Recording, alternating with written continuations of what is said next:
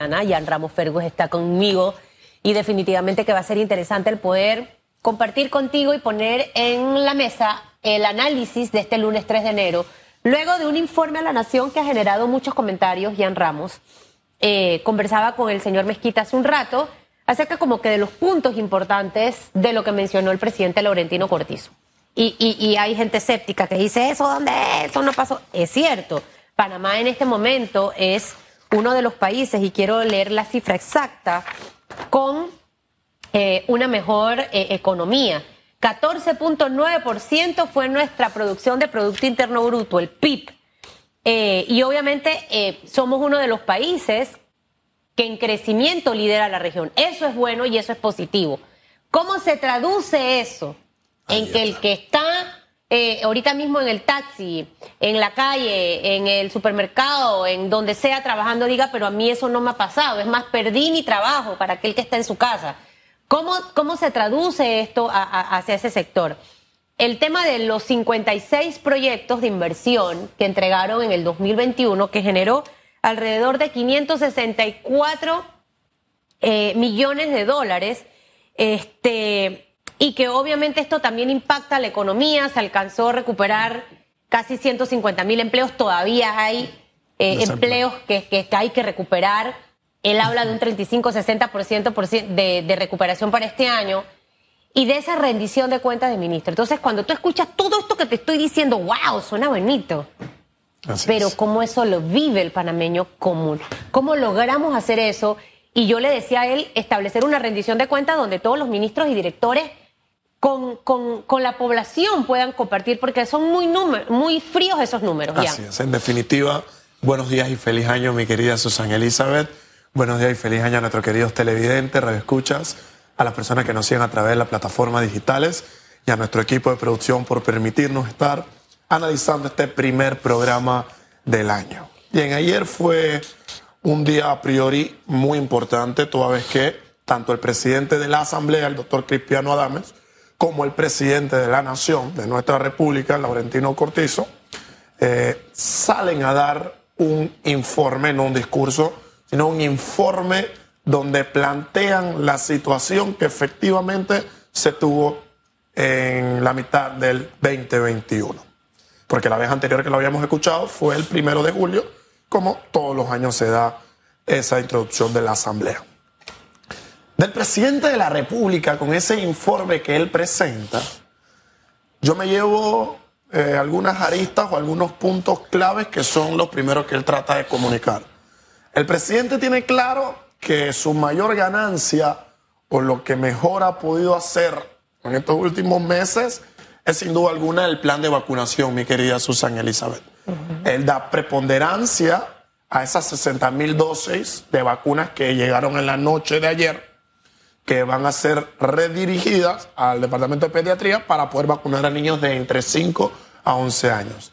El presidente de la Asamblea también, cuando va cerrando su discurso, da una preponderancia de gran impacto al tema de la vacunación. Hay que empezar por este punto, sin duda alguna, porque es producto o gracias a la vacunación que poco a poco hemos nosotros retomado esa continuidad, ese patrón ese sube y baja económico que nos ha permitido tratar de reactivar aquello a lo que nosotros llamamos economía.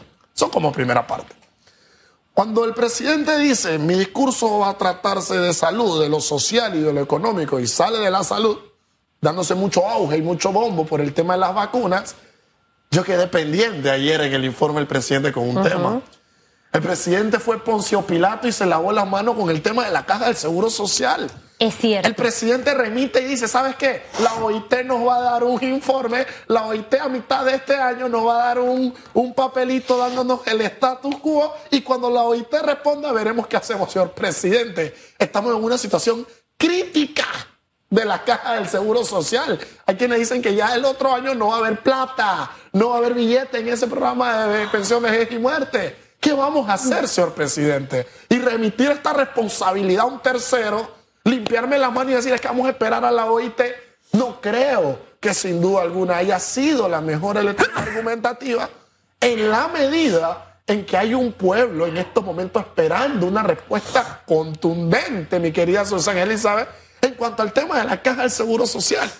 Entonces, por aquí hay que partir, porque sin duda alguna es un tema que yo sé que no solo a mí, sino a todo el pueblo panameño le deja una incertidumbre. Mira, ¿cómo logras? Yo no, yo no vi el discurso. En una hora, o sea, un informe de una hora. Sí, una hora un poquito más. tan largo. Muy largo. Y, al final, bravo o aplauso por las cosas buenas que mencionó. Los 15 millones para la carrera judicial. Justo y necesario. Bravo por el tema de que se le va a meter más recurso al, al tema de seguridad, una de las grandes preocupaciones del panameño. Así es. Bravo también porque van a seguir los proyectos de ejecución de proyectos para dinamizar nuestra economía. En definitivo. Pero definitivamente que el tema de la caja del seguro social, y mira que cuando hablaba con el señor Mezquita ese se me fue, ese fue, ese fue uno de los grandes temas que generó eh, mucha insatisfacción en la población panameña. Entonces, tú te preguntas, en una hora de informe y solamente mencionar ese tema de la caja del seguro social, por eso es que yo insisto, en campaña prometen demasiadas cosas que luego no pueden cumplir. Así es. Entonces creo que es hora, señoras y señoras que aspiran a ocupar un puesto público, a dejar de estar prometiendo y vendiendo cosas que luego no van a poder lograr. ¿Y por qué no las pueden lograr? Por los poderes económicos que a veces tienen tras de ellos, que han financiado sus campañas y que definitivamente ahí tienen una, un conflicto de interés. Y el segundo tema, por lo que no lo hacen, el bendito eh, costo político que tengo que pagar, que al final no tiene sentido porque aquí ningún partido repite dos veces. Definitivamente, mi querida Susana Elizabeth. Es, complejo, compleja la dimensión que debemos analizar a partir de la ciencia política, utilizándola como base, para tratar de ver por qué en campaña se prometen muchas cosas y el tiempo primero de vida político no te da los recursos y los no entendimientos entre partidos, entre bancadas, entre posturas, no se logran posicionar y luego uno que tiene como resultado, pues claramente un fracaso en la administración que llega a tener. Pero siguiendo con, el discurso de ese informe que llega al presidente, cuando él pasa a la parte social y lo une inmediatamente a la parte económica, del impacto del crecimiento de reactivación económica, el presidente trata de vender o de posicionar todos los logros que se ha podido tener, el resultado del 2021, todos los proyectos que se han terminado, efectivamente toda esa orden de proceder que se van a tener en las distintas partes del país, también indica que tratará, o que ya dio esa orden, que esperemos sea cumplida, que en todos esos rinconcitos del país, en todos esos sectores, tratará de que el recurso humano, que la mano de obra sea como debe ser, haga la propia redundancia, quienes viven a los alrededores del sector. Entonces, en estos puntos, muy bien el, planteamiento que hace el presidente, esa, esa directriz, esa matriz que trata de presentar, pero ya después como de 50 minutos, mi querida Susana Elizabeth, yo recordé una anécdota que ocurrió entre Albert Einstein y Charles Chaplin. Ajá. ¿Sabes? Albert Einstein, un gran científico, Charles Chaplin, uno que actuaba y sin tener que hablar, todo el mundo lo comprendía. Un día le dice Einstein a Chaplin, oye, es que yo te admiro porque tú sin decir nada haces que todo el mundo te comprenda. Y Chaplin le dice que yo te admiro más porque tú hablas mucho y a ti nadie te entiende.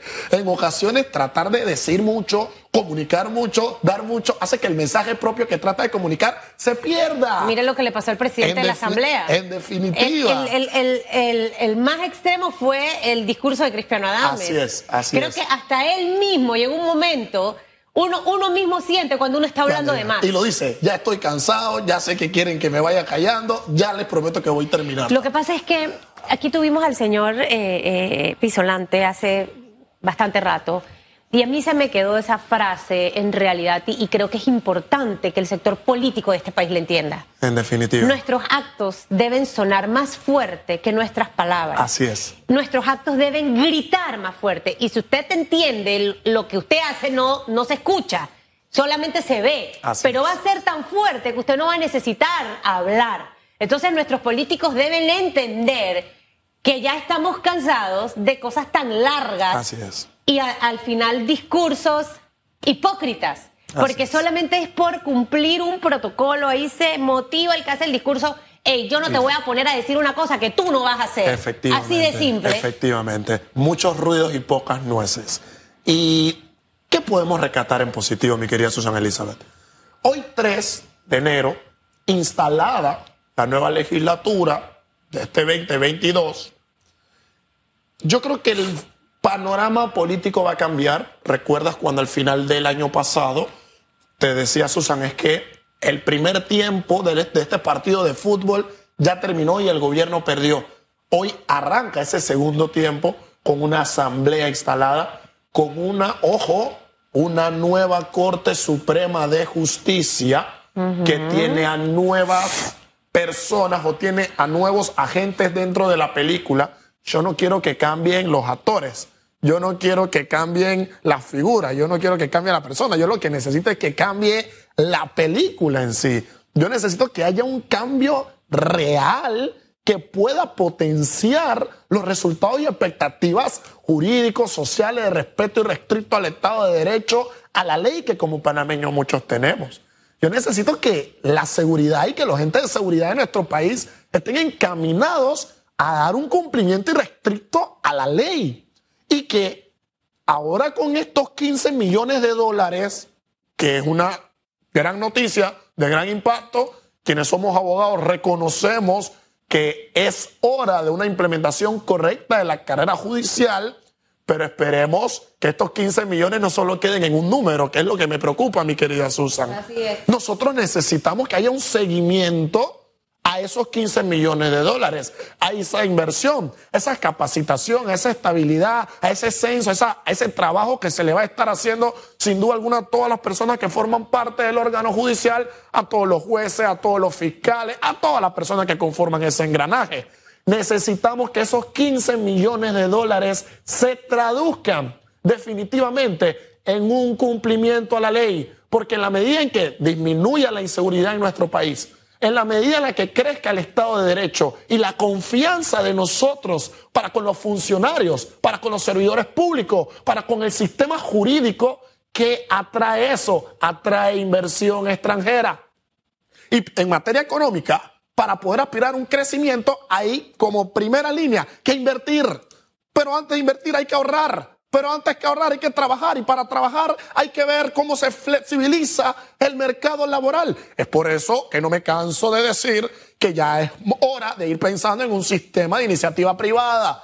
¿Para qué? Cambiar el modelo de crear infraestructuras públicas que tenemos y esto puede incentivar a que los impuestos puedan disminuir. Estos son temas que tenemos que ir analizando porque han cambiado las condiciones sociales. ¿Les, interesa bajar los impuestos? No, no hay un interés. Es por eso que, mi discurso no compenetra y no se asocia con la realidad que tenemos. Porque es un discurso, ¿sabes qué? Que afecta a aquellos que tienen el poder. Por eso no hay interés en revisar la implementación de un sistema de iniciativa privada que beneficiaría al país, beneficiaría a la economía, reactivaría la economía como tanto se vende ese discurso, pero que yo no la veo y al final del día, ¿qué tenemos que ver, Susan? Cómo el informe, tanto del presidente Cristiano Ávila como de Nito Cortizo, hacen una sola cosa que tú has señalado. ¿Cómo impacta a la gente? Que me digas que todo está bien, que se está invirtiendo, que hay mucho dinero. A ver, dame un segundito, yo sigo desempleado.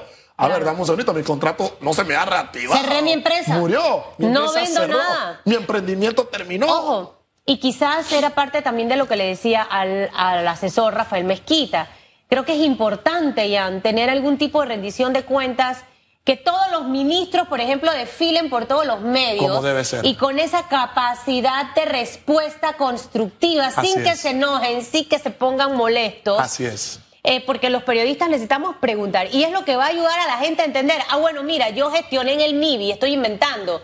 De esos 56 proyectos de inversión, yo gestioné cuatro. Y de esos cuatro se generaron mil puestos de empleo. Y este fue el impacto. Entonces, este fue el impacto económico. Es la manera. de verdad que a veces yo no logro entender a los gobiernos. Eh, tú les pones como que todo en la bandeja para que puedan hacer ese trabajo, pero al final yo no sé, los grandes estrategas no, no hablen, no diga esto, no vaya. Entonces, es por eso que la gente siente un discurso lejano a su realidad. En definitiva. Entonces, creo que tenemos un- una gran oportunidad. Arranca un año, esta es nuestra primera semana del 2022. Un llamado tanto al gobierno a ejecutar más y que el presidente esté allí pisándole, respirándole la nuca a los funcionarios. Hay que hacer esto, hay que hacer aquello. Vamos con resultados, rendición de cuentas, tau, tau, tau, establecerlas de una manera que la población en general pueda saber lo que están haciendo. Así es. Y por otro lado, también nuestra actitud como ciudadanos no puede ser una actitud de derrotado, aunque te esté es. yendo mal. Así es. Tienes que ir con una actitud de comerte el mundo. Y la oposición, hacer oposición. Real. No a generar eh, conflictos, a generar malos ambientes, a generar fake news, que al final nos conviene que a todos nos vaya bien. En definitiva, y el tema de la, de la oposición que mencionas es clave porque ya cada partido, cada colectivo empiezan sus interines, empiezan sus debates, sus No, ya están viendo para en el 2024. Ya están viendo el En camino vez de qué hacemos 2024. ahorita. Y eso me preocupa porque hemos tenido dos años con pandemia donde no se ha hecho nada Sí. y ahora lo que sigue en este segundo tiempo, ¿qué va a ser? Pensar en mi beneficio partidista, Susan, tú y yo vamos a ir de la manito porque a la presidencia llegamos en el 2024 agarrados y el Panamá, no importa lo que pase en Panamá, vamos a ver cómo tú y yo Ahorita no llegamos importa un lo que pase, deja que, deja, es más, yo he escuchado a políticos Sí. decir, deja que les vaya mal. Eh, ¿cómo- es como que tú en tu casa tú digas, deja que a, a- a esos dos hijos que se portaron mal les vaya mal. Ningún padre es así. Entonces, Así al es. final, eh, nosotros necesitamos mujeres y hombres con visión de país, que dejen de pensar en sus intereses personales o partidistas ya. En definitiva. Y nosotros, a estar claritos que en el 2024 debemos ser sabios e inteligentes al momento de elegir. En definitiva. No nos podemos equivocar otra vez. No podemos volver a cometer un gran error, hemos estado de caída en caída. Sí. Eh, pero decía el gran filósofo griego Aristóteles que la esperanza es el sueño de los despiertos. Mientras estemos despiertos y tengamos vida, hay que seguir teniendo esperanza. Así es. Vamos a salir a trabajar con pasión, con dinamismo, con acción, con fuerza, porque como tomemos cada día, es como se nos va a dar el año. Si queremos bendición, salud, dicha y prosperidad, que te deseo a ti, Susan, y a todo el pueblo panameño, pues tenemos que creernos esa película y salir día con día buscando eso, con el compromiso de mejorar como persona, de, de impactar en mi familia y de que a toda la ciudadanía, por amor a Dios, nos vaya mucho mejor en este 2022. Así es, una actitud diferente en este 2022. No todo siempre es bonito ni perfecto. Y hay cosas que ocurren en el camino que quizás te, te tumban. Es normal. Pero usted levántese y diga, voy porque voy en este 2022 con Así las es. mejores vibras. Mire, que tengan una rica y deliciosa semana. Igual para ti, Jan Ramos. De pasiones vivimos los seres humanos.